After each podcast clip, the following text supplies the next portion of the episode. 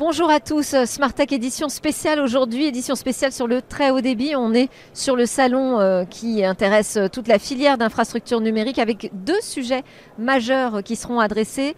La filière manque de personnel. Il y a une question d'emploi qui est stratégique aujourd'hui, d'autant plus que les chantiers sont importants. On vit un moment historique en matière de très haut débit puisqu'on va devoir retirer la paire euh, de cuivre qui nous servait de connexion pour le téléphone, pour la DSL, pour Internet finalement, à beaucoup de Français en tout cas encore.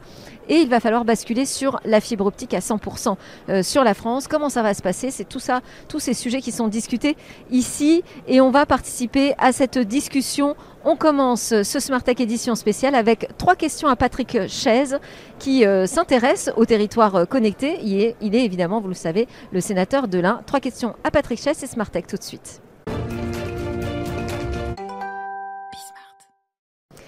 Trois questions à Patrick Chaise. Très honoré de vous recevoir, monsieur le sénateur, sénateur de l'Ain. Vous êtes aussi le président de l'AVICA. Vous pilotez donc euh, cette association euh, des collectivités qui euh, travaillent sur l'aménagement numérique de leur territoire. Et ici, à l'Université du Très Haut Débit, eh bien, vous allez tenir une discussion sur le nouveau cap à donner pour cet aménagement. Pourquoi un nouveau cap? Qu'est-ce qu'il est en train de se passer, Patrick Chaise? Alors, je suis aussi ravi d'être avec vous euh, pour cet événement. Euh, donc, sur votre question, qu'est-ce qui est en train de se passer? Plusieurs choses sont en train de se passer. Euh, tout d'abord, on, arrive à, non pas à la fin, mais dans la phase finale du déploiement de la fibre sur les territoires. Et c'est à, ce moment-là qu'on on peut donc se rendre compte qu'un certain nombre de problématiques ou de questions n'ont pas été réglés euh, à l'origine des, projets parce que euh, donc on est, voilà, chaque chose en son temps.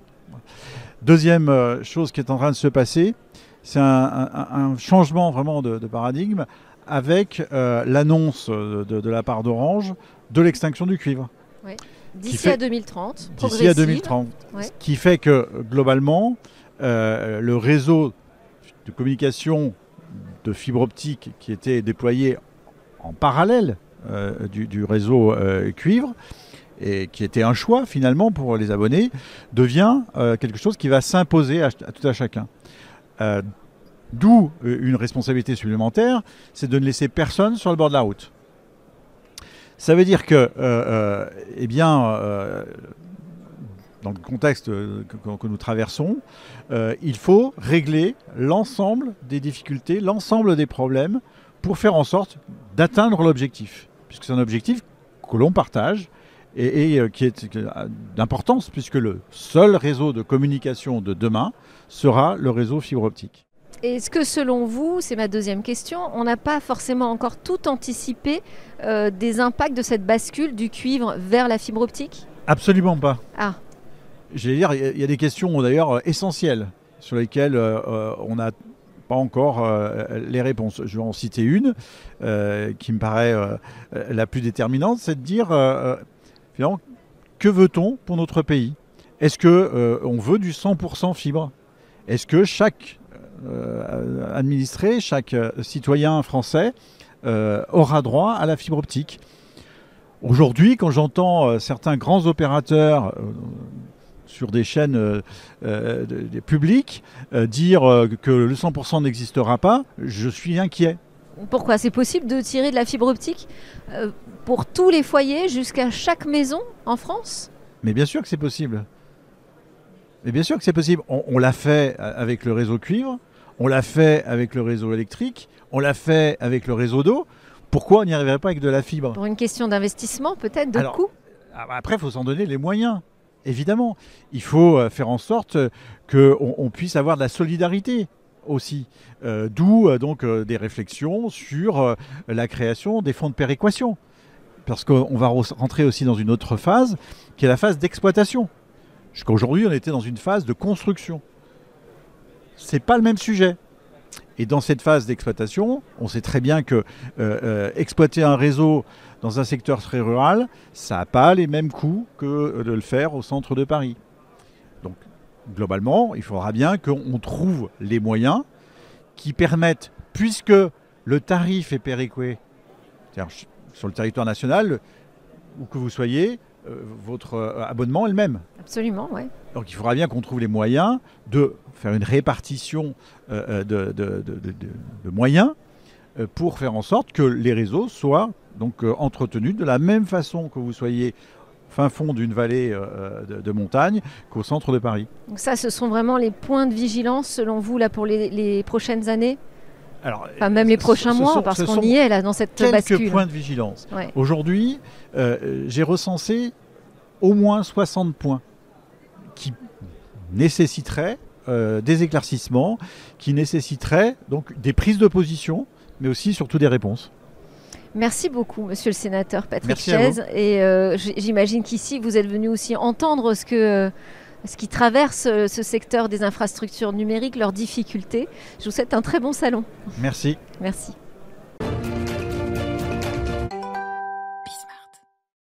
Édition spéciale donc de Smartech pour l'Université du très haut débit. Deux grands sujets qui occupent euh, en particulier cette édition l'emploi dans la filière de ces infrastructures et puis le sujet du cuivre puisque le cuivre va être déposé en particulier par l'opérateur Orange. Je suis très heureuse donc d'accueillir sur ce plateau Jean-François Falaché. Bonjour, bienvenue. Bonjour, merci beaucoup. Vous êtes le nouveau encore, je peux dire encore nouveau directeur général euh, de Orange France. C'est en tout cas l'une de, de vos premières prise de parole publique. On va pouvoir adresser ce sujet du cuivre ensemble, mais aussi le sujet de la fibre optique, hein, puisque c'est là tout l'enjeu, c'est de faire euh, une bascule euh, le, mieux possible. Et puis à vos côtés, Philippe Legrand, habitué de Smartech bien entendu, président d'Infranum. Bonjour Philippe. Bonjour Delphine. Infranum, donc on le rappelle, hein, qui rassemble cet écosystème de, des spécialistes des infrastructures numériques et puis euh, membre fondateur du comité de filière stratégique. cet événement d'ailleurs, c'est vous qui l'organisez. C'est ce qui agite aujourd'hui l'écosystème, Philippe, ici. C'est de ça dont on parle aujourd'hui, cette fin du cuivre annoncée pour 2030 euh, on parle euh, effectivement des défis euh, d'aujourd'hui, hein, des défis qui se présentent à nous comme la fin du cuivre. On parle aussi d'avenir avec les territoires connectés, avec l'emploi, avec les nouveaux métiers qui, naissent. Et oui, effectivement, nous avons bien des choses à nous dire et c'est la raison pour laquelle il y a beaucoup de monde ici à Bourges avec 1500 personnes qui sont venues pour échanger sur ces sujets-là. Et alors, est-ce que vous pouvez nous expliquer, Jean-François, comment ça se passe très concrètement sur le terrain? Parce que ça a commencé, hein, cette bascule entre le cuivre et la fibre optique. Qui fait quoi? Comment ça s'organise? Alors ça fait ça a plus que commencé puisque euh, en France ça fait plus de dix ans qu'on travaille à déployer la fibre. Euh, moi, je voudrais surtout parler d'avenir et de fibres, effectivement. Euh, on a euh, cette, cette extraordinaire, c'est qu'on est en train de faire basculer notre pays, la France, vers des infrastructures digitales très haut débit. Et moi, je suis très heureux d'être ici à l'Université du très haut débit parce que c'est vraiment ça le sujet, c'est faire basculer la France dans le très haut débit numérique. Et en 2030, on aura tous fait basculer dans ce pays, ce pays, notre pays, la France, dans ce très haut débit numérique. Alors le très haut débit numérique, c'est quoi? C'est d'abord la fibre. Alors quand je dis qu'on est plus qu'au commencement, c'est qu'on est même au commencement de la fin de la fibre, mmh. puisque en France, on a déployé plus de 85 des foyers aujourd'hui sont accessibles à la fibre. Donc le travail qui a été fait euh, bah, par tous les membres euh, de, de, de, votre association et tous les gens qui étaient là aujourd'hui dans la salle et qui sont là pour ce congrès, c'est ça. Euh, c'est des milliards d'investissements et c'est en 10 ans une accélération et, en 10 ans on est arrivé aujourd'hui à fibrer 85% de la France. Alors c'est pas fini et c'est justement aussi ce qui nous anime. Et c'est parfois on continue le plus difficile le reste à faire. Alors, exactement, et c'est aussi toute la discussion qu'on avait tout à l'heure, c'est que eh ben, plus on arrive dans les derniers foyers, les derniers logements qu'on veut raccorder, plus ça va être difficile et complexe. Mais alors pour euh, revenir quand même sur ce dépôt du cuivre, le fait qu'on enlève les connexions cuivre chez euh, les Français dans les foyers, comment ça se passe? Alors, euh, je, préfère qu'on parle effectivement de fibre parce que euh, pourquoi pourquoi est-ce que pourquoi est-ce que le, le décommissionnement du cuivre? pourquoi on de, cette paire de cuivre qui a connecté les Français en téléphone depuis euh, euh, depuis toujours, je dirais en tout cas pour ceux qui nous regardent, qui continue à fournir une connexion ADSL Internet. C'est intéressant de voir comment ça va se passer, comment ça se passe sur le terrain. Alors, euh, donc effectivement, pourquoi euh, ce décommissionnement du cuivre et ce dépôt du cuivre? C'est parce que euh, on a maintenant la fibre en France qui est très très présente et donc année après année, on voit le nombre de clients d'Orange, et pas seulement d'Orange, hein, et, de nos concurrents qui utilisent le cuivre et la DSL qui diminue. C'est assez logique. Donc bah, petit à petit, et d'ici 2030, on a un plan euh, qui est préparé, qui a été communiqué, qui a été euh, euh, discuté avec l'ensemble des autorités, les autorités du gouvernement français, les autorités locales françaises, les municipalités, les collectivités locales, pour planifier ça, parce que c'est important de le faire, parce que vous le dites, il y a encore quand même beaucoup de clients qui utilisent le cuivre. chez Orange, c'est encore plus de 3,5 millions de clients à l'heure où on parle qui utilisent le cuivre. Donc il va falloir qu'on accompagne ça euh, d'ici 2030 euh, pour que euh, bah, en 2030 on ait fait basculer cette France vers la fibre, mais il y aura des compléments à la fibre parce qu'on ne pourra pas mettre la fibre partout. Alors, bah, c'était ma question. Il y aura des compléments à la fibre, le satellite. Il y aura le satellite, il y aura aussi la 5G sur laquelle on investit beaucoup, qui seront des technologies de complément à la fibre. Ok, parce que justement Patrick Chaise, qui était juste avant vous sur, sur ce plateau de, de Smartech, nous disait bah, si, dans l'absolu, on peut faire du 100% fibre, c'est juste une décision. Oui, c'est ce que effectivement, euh, c'est notre défi, c'est notre engagement, c'est notre défi. On va essayer de tendre vers les 100% fibres d'ici le 31 décembre 2025. Et, maintenir le cap, c'est se donner plus de chances de s'approcher très près de ces 100%. Après, il y a des réalités, des réalités techniques, des réalités économiques, et on sait bien tous qu'il restera des foyers euh, qui ne seront pas raccordés à la fibre au 31 décembre 2025. On va essayer, mais on sera bien heureux d'avoir les technologies alternatives pour offrir un service euh, quand même assez français, euh, qui serait dans des situations incroyables de raccordement complexe. Et, même si nous travaillons sur des dispositions pour y arriver, soyons réalistes et, et, sachons que même si on s'en approchera, mais pas, on n'ira pas au 100%. Et alors là, on parle des foyers, euh, il y a aussi les entreprises. Euh, on en est où sur les entreprises? Est-ce qu'elles ont euh, davantage tout de suite adhéré à la fibre optique? Alors, non, malheureusement, en fait, le, point négatif hein, de la situation en France, c'est la diffusion numérique dans, les entreprises. La France est reconnue pour son excellence sur les infrastructures numériques et grâce au concours de l'ensemble de la filière, des opérateurs, mais de, tout le monde également. Toutefois, si on prend le dernier classement DESI, le classement européen, le sous-critère sur la diffusion du numérique aux entreprises, qui ne comprend pas que le raccordement, place la France en 20e position sur les 27 pays européens. C'est tout sauf une fierté. Et ça va nécessiter par de la sensibilisation de nos entreprises. Et il est vrai que la bascule du cuivre vers la fibre constitue une formidable opportunité pour encourager nos entreprises à améliorer leur compétitivité et leur mode de travail grâce au numérique et à toutes les solutions que la richesse de notre marché permet. Donc ça, c'est un des défis à relever pour les grands opérateurs, hein, de convaincre ses clients euh, business, euh, entreprises, de faire leur transformation numérique, mais avec de la fibre optique.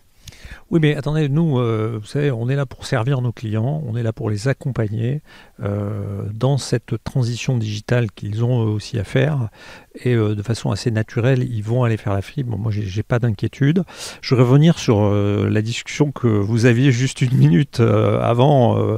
nous, on croit vraiment chez Orange au 100% très haut débit numérique. Voilà le 100% fibre, alors moi je suis arrivé euh, il y a six mois à la tête d'Orange France, auparavant j'ai dirigé euh, nos filiales en Espagne et puis dans d'autres pays d'Europe, j'étais quand même assez surpris par ce 100% fibre, euh, tout simplement par exemple parce qu'en France vous avez 7% des foyers, des habitations qui sont inoccupées par exemple.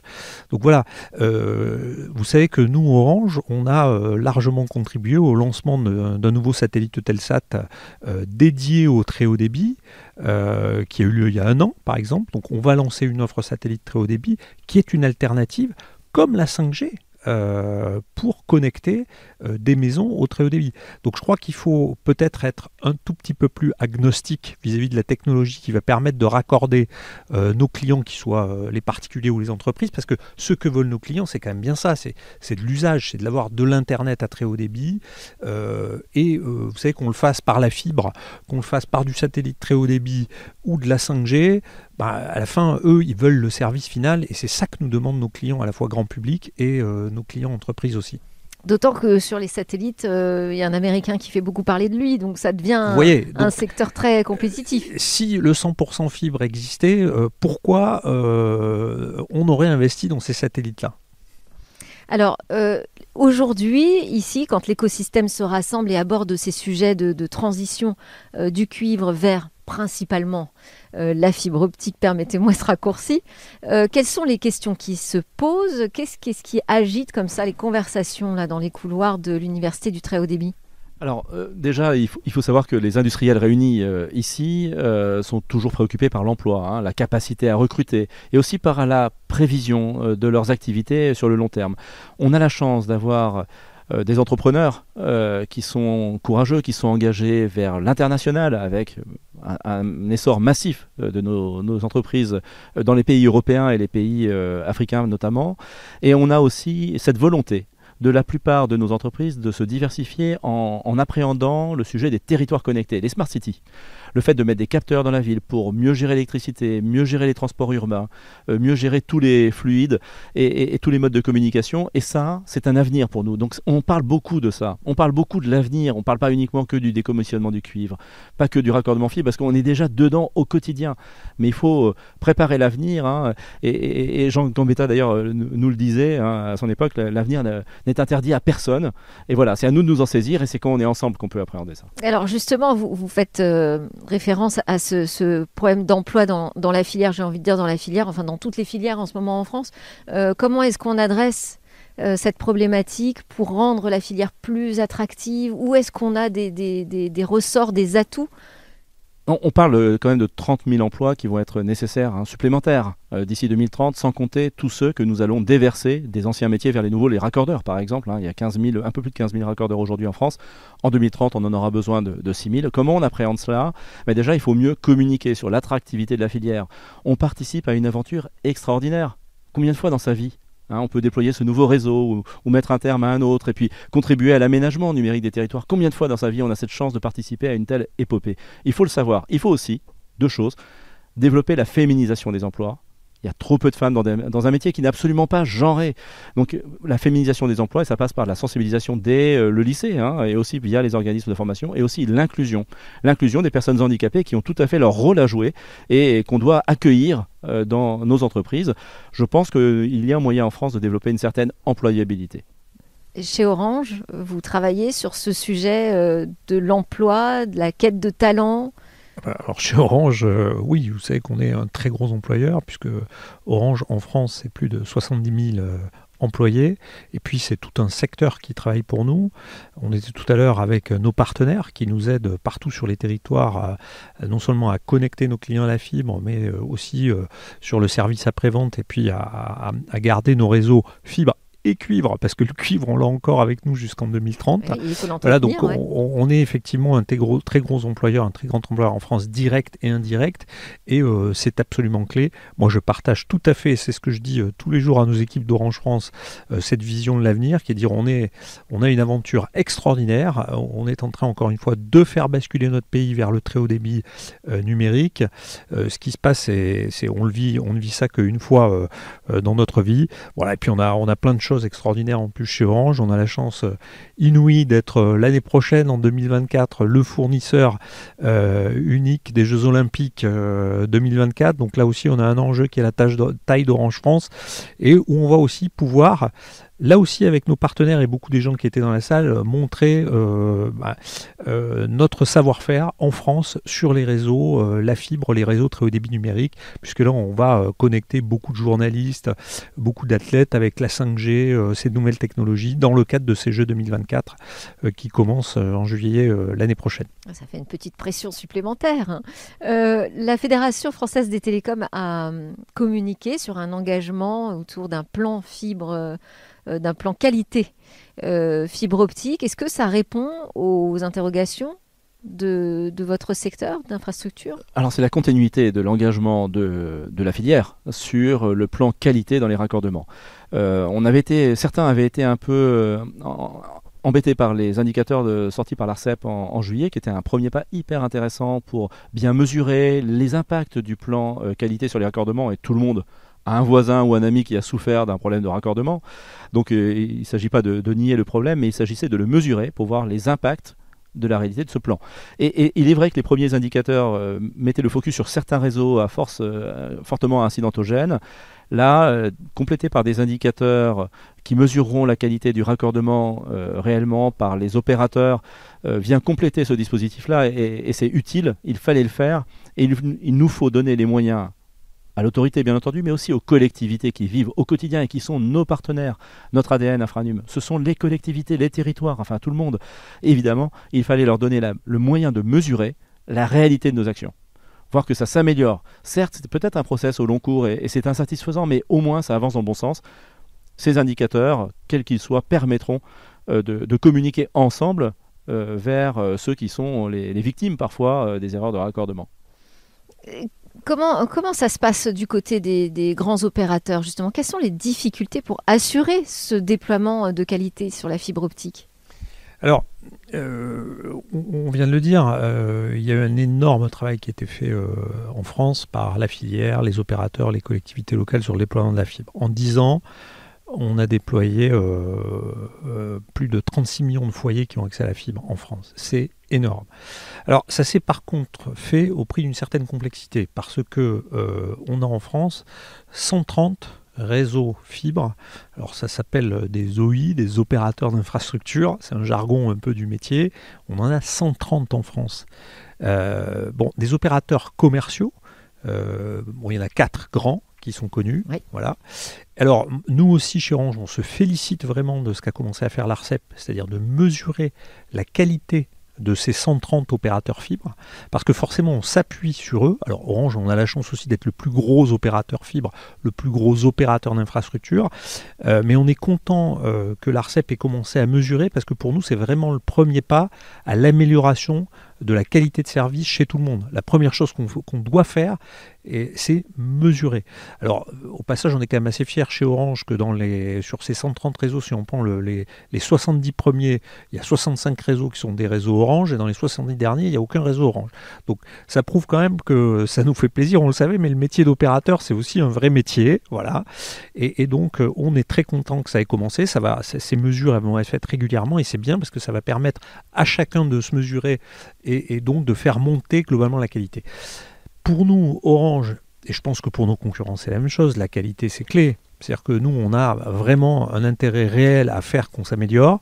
On y travaille très concrètement avec l'ensemble de la filière, à travers euh, la FFT et puis bien sûr euh, Infranum, c'est aussi l'objet de ma visite ici. C'est absolument clé pour nous parce qu'il est bien clair que quand on a un client, on ne veut pas le perdre. on aime nos clients, on veut les conserver. Et la dernière chose qu'on veut, c'est que pour des raisons de difficulté de connexion ou pour des raisons de, coupure de la fibre, euh, ils nous quittent. Et donc nous, on pousse tout le secteur à s'améliorer sur ces sujets de qualité. Alors, on nous dit que les, problèmes euh, se posent en particulier sur les premières fibres optiques qui ont été installées, mais qu'on n'en constate pas sur le nouveau réseau fibre. Vous êtes d'accord avec ça, Philippe Legrand? 50% des problèmes ont été identifiés sur des réseaux qui avaient été conçus avant la normalisation des ingénieries. Normalisation des ingénieries qui, ont permis d'homogénéiser. Euh, les reprises de réseaux permettent de résoudre cette grosse partie des problèmes. Et 50% euh, viennent bah, du, formidable rythme de déploiement qu'on a en France. On raccorde 4 millions de foyers chaque année. Donc euh, les formations n'ont pas suivi. Euh, le partage de la valeur n'a pas été toujours suffisamment homogène et n'a pas permis non plus. Hein. et ça part d'en haut, c'est-à-dire le prix que paye l'utilisateur final sur son abonnement. Ça part d'en haut, mais ça arrive aussi en bas avec le raccordeur qui travaille parfois à perte. Et, ça ne peut pas produire de la qualité. Donc tout ça, on le corrige progressivement. Et, il a fallu reprendre le sujet alors que le train était est lancé à pleine vitesse, à 200 km/h. Il faut corriger ça. On est presque au bout de cette aventure de, raccordement avec tous ces aléas et toutes ces difficultés, mais on y arrive quand même. Oui, il faut améliorer et il faut améliorer alors qu'on on court très vite. Philippe le Grand, Infranum. si je puis me permettre d'ajouter quelque chose, rapidement. Que, euh, il ne faut pas jeter le bébé avec l'eau du bain, si je puis me permettre, parce qu'on a, bien sûr, c'est notre métier, on s'intéresse à ce qu'on appelle la non-qualité, c'est-à-dire aux cas euh, qui ne qui, vont pas bien, on veut les résoudre, on veut éradiquer cette non-qualité, mais il faut surtout pas oublier que dans la grande majorité des cas, ça se passe très bien et que, dans la, que, la satisfaction de nos clients qui ont la fibre est bien supérieure à ce qu'elle était avant, euh, par exemple, sur le cuivre. Merci. Donc voilà, il faut quand même rappeler ça dans la grande majorité des cas. Dieu merci, ça se passe très bien. Jean-François Falaché de Orange, merci beaucoup. Merci également Philippe Legrand. Je vous libère aussi et l'émission continue. On va s'intéresser au déploiement à l'international de nos infrastructures.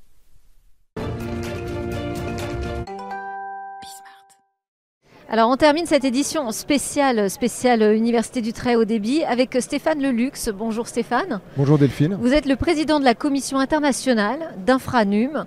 Euh, Est-ce à dire que cette filière du numérique française s'exporte?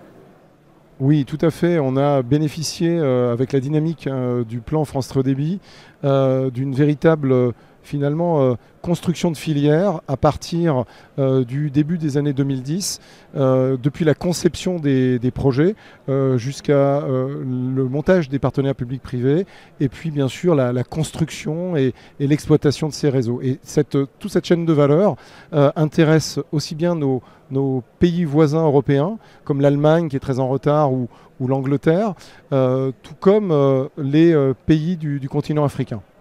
Mais ça représente quoi par rapport à l'ensemble de la filière numérique française, le nombre d'entreprises qui s'exportent véritablement à l'étranger? Alors c'est vrai que ça reste encore embryonnaire. hein. On, a l'habitude de dire qu'on est à peu près 13 000 entreprises, 155 000 emplois euh, dans cette filière aujourd'hui en France. Euh, la part euh, qui exporte aujourd'hui un peu plus d'une centaine d'entreprises qui sont soit présentes à travers des filiales ou des entreprises qu'elles ont rachetées en Europe ou en Afrique.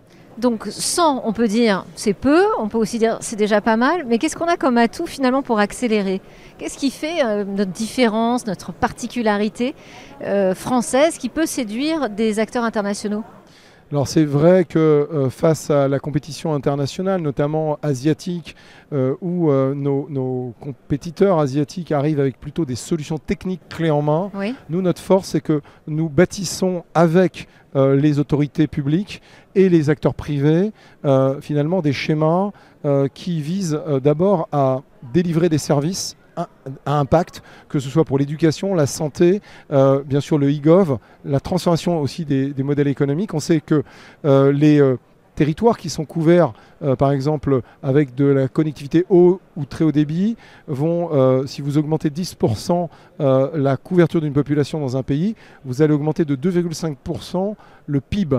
Donc cette capacité à accompagner cette transformation digitale avec des partenaires publics-privés, des solutions sur lesquelles nous apportons aussi une montée en compétences des filières locales en travaillant par exemple à la création euh, d'écoles de formation, euh, c'est ça euh, la marque française à l'export.